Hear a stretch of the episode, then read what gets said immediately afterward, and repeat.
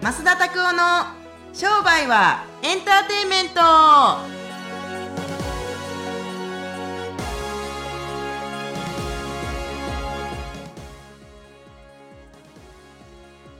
ウェルカムトゥ商売はエンターテインメントということでですね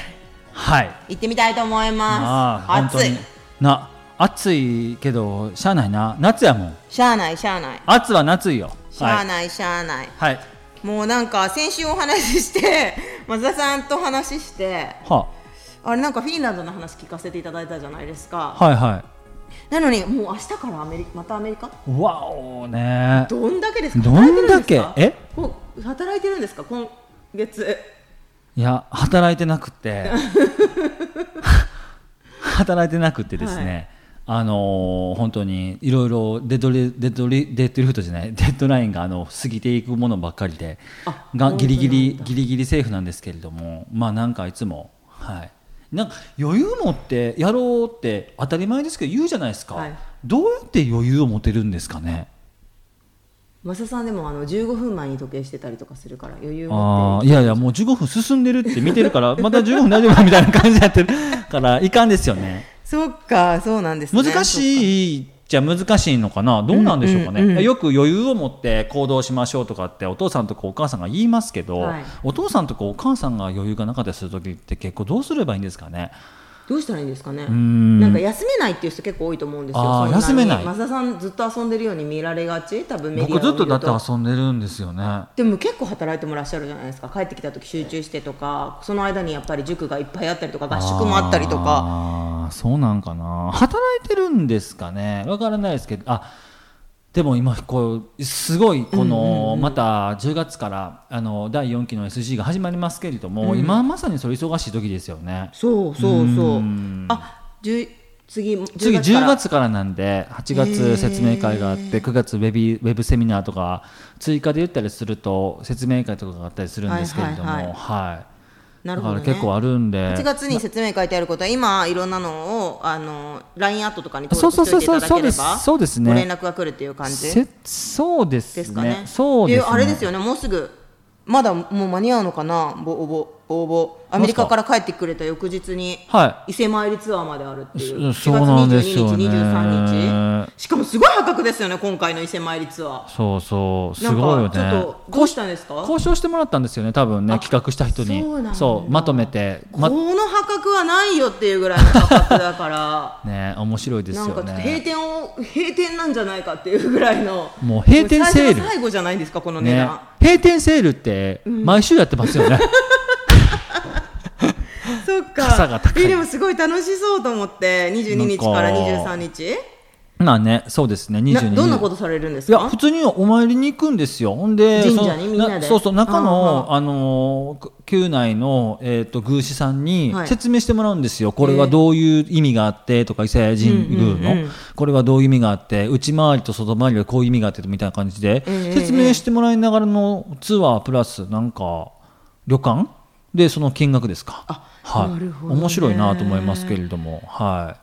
い。そっか。じゃあ、まだもし。これを聞いていただくときに残席があったら、いや本当そうですねこ。れ超チャンスだと思います。なかなか難しいしかとも思経い営ま来すね。る人たちが絶対面白い経営者の人ばっかりですもんね。そう。なんで、まあ、ご自身が初めてとか、でこれし、あれで熟成だと安いとかじゃなくて、普通の人でも値段一緒なんですもんね普。通の人たちでも一緒ですけどそうし普通の人たちが知るきっかけがないじゃないですか確かに。塾の人たちの紹介だったりするとまた別なんでしょうけども、はいはいはい、25名限定ってことなんで、うん、ぜひ、もうでも二十何人になったようね、んなってるから、うんうんもうんしかしたらもう入れないかもしれないですけど、面白い、ね、あのこういう情報そうを欲しいっていう方はぜひ LINE アットとメールマガジンに登録していただくと漏れず残らず来 ます。はい、漏れなくですね漏れなくですね、あ漏れず残らず漏れず残らずでちょっすと日本語がおかしくなっちゃって漏れなくだと思いますけどはい、はいと思いますけどいや、はいあのやっぱでもすごく感じますけど今の話でやっぱり世の中の宣伝が上手な企業っていうのはやっぱり素晴らしいですよね。いやあの僕大きな企業ばっかりしかあの勉強の対象にしてないからあれですけれども本当にグーグルとかって本当すごいですよねだって確かにああんななんか2人とか3人とかの男の人が始めた会社が今世界中で影響を及ぼしてるじゃないですかもうそれがないと生きていけないんじゃないですか、あはだってい、グーグルがないと生きていけなくなるような世の中なんて10年前20年前なんか想像できなかったんですよだからうんでも世の中のそのそれがなかったら生きていけないっていう仕組みを施していくというか仕組みをやっぱ仕組んでいくというこしらえていく人たち発起人はもうなんか頭がどうなってるんですかねって感じなるほどうーんって思いますからかりました面白いことがいっぱいありますけれども、はい、ですよね。うん、ということでえいきなりおまたすごい面白い質問もらったんですよ今日えはい、佐藤ささんからんはいいただきましたはいいいでしょうかえ増田さんの質問コーナー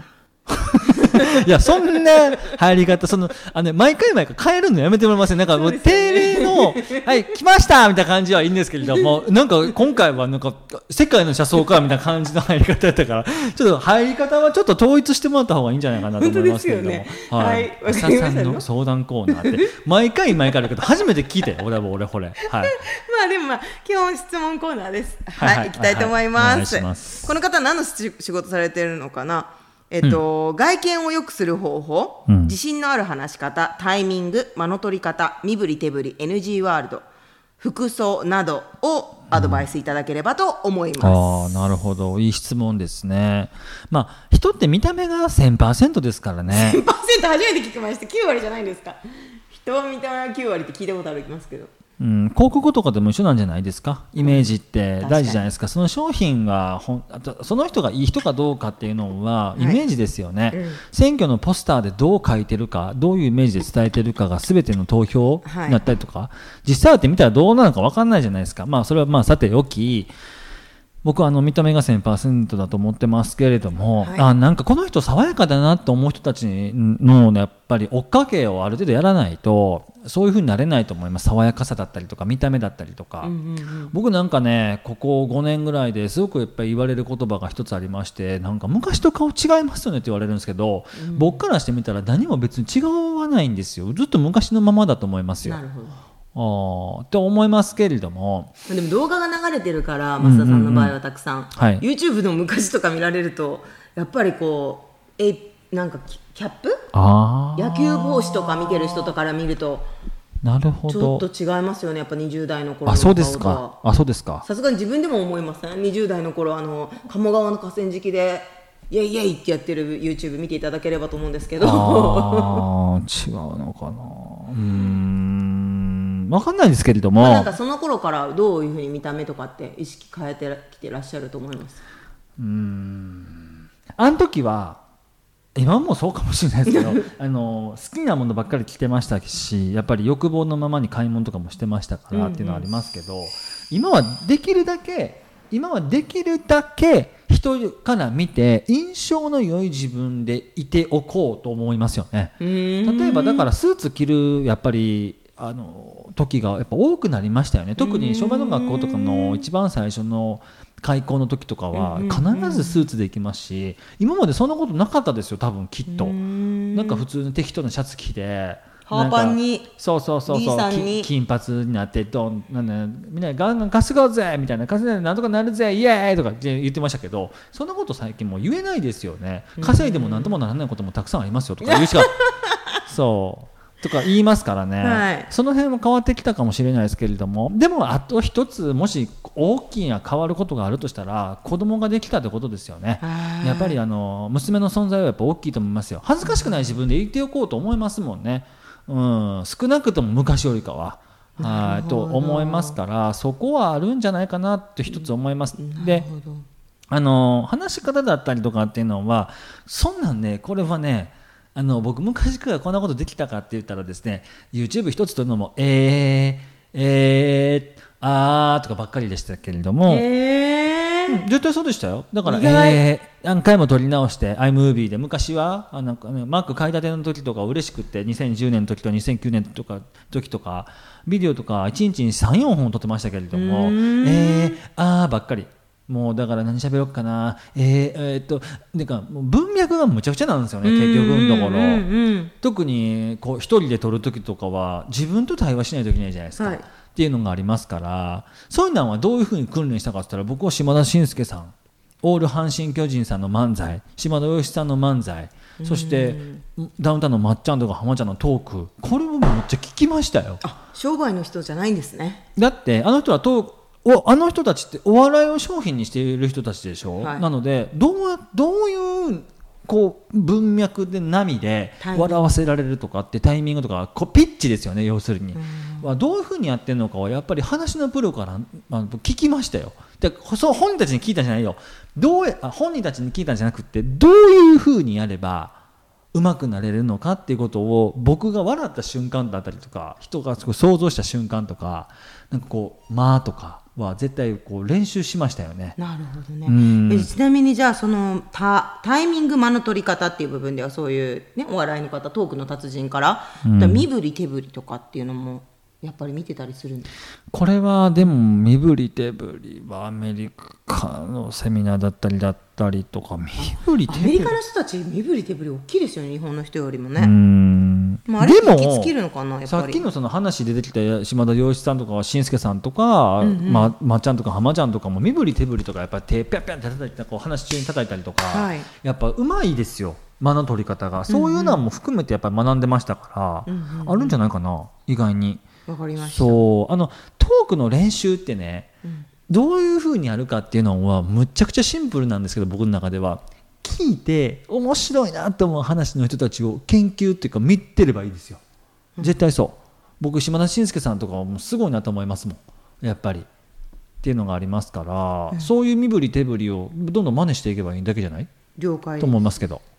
あとはじゃあ最後、NG ワードと NG ワード服装うん言っちゃいけない言葉ってことですよね NG ワードいっぱいいましたからね意識されてる感じはちょっと全くしないように私はみお見受けするんですがうーんまああの人をねあのうーん僕でもどうなんでしょうね NG ワードかあのなんかもう上あの僕ら関西人やから「お前そんなもんお前死んだらええわ」とかって言いますけど